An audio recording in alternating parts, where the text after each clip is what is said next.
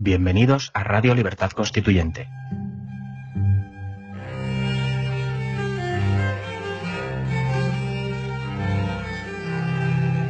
Están escuchando Los Florilegios Diarios de Trevijano.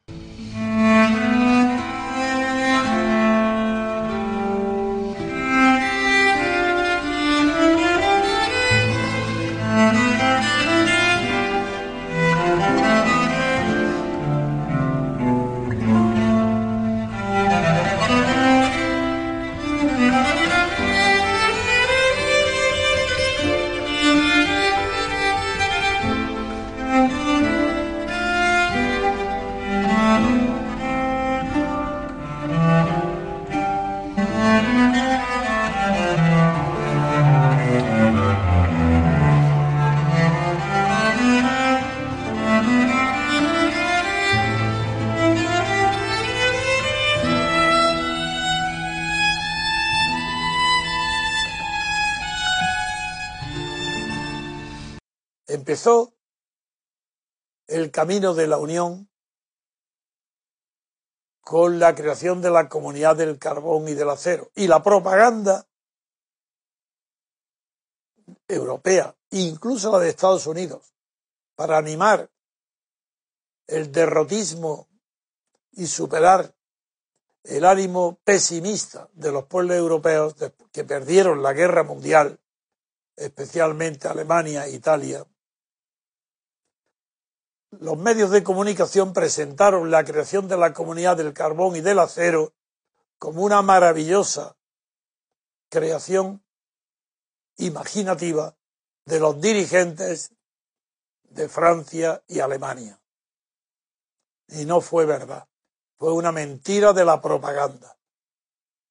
La comunidad del carbón y del acero, germen de lo que luego fue el mercado común y la actual comunidad europea, esa comunidad del carbón y del acero fue creación prácticamente exclusiva de un hombre dotado de un genio extraordinario, francés, Jean Monnet, procedente de la banca de inversión, y sobre todo el triunfo de la idea se debió a la labor de un inteligente secretario de Estado de Estados Unidos, Dean Atkinson, que había previsto la manera de evitar las constantes guerras franco-prusianas, franco-alemanas, que habían condicionado la suerte de la humanidad en dos guerras mundiales. Pero esto sirvió para edificar sobre las figuras legendarias, mitológicas, inventadas de Adenauer y de Gasperi y Schumann, que un alsaciano que nació bajo el dominio, la soberanía alemana y, después de la guerra fue francesa, figuraros qué sentido podía tener de la patria.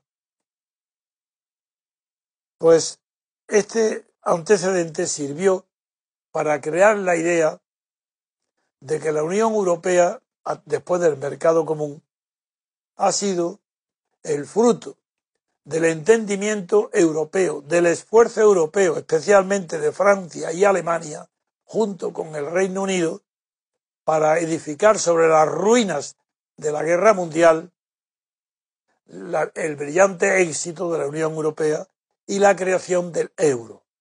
Pues bien, todo este, toda esta visión histórica, esta manera de ver el mundo a través de Europa y del éxito europeo, se ha caído abajo en un solo discurso de la señora Merkel en Múnich, donde ha dicho que ya no podemos fiarnos, la palabra fiarnos, ni de Estados Unidos ni del Reino Unido,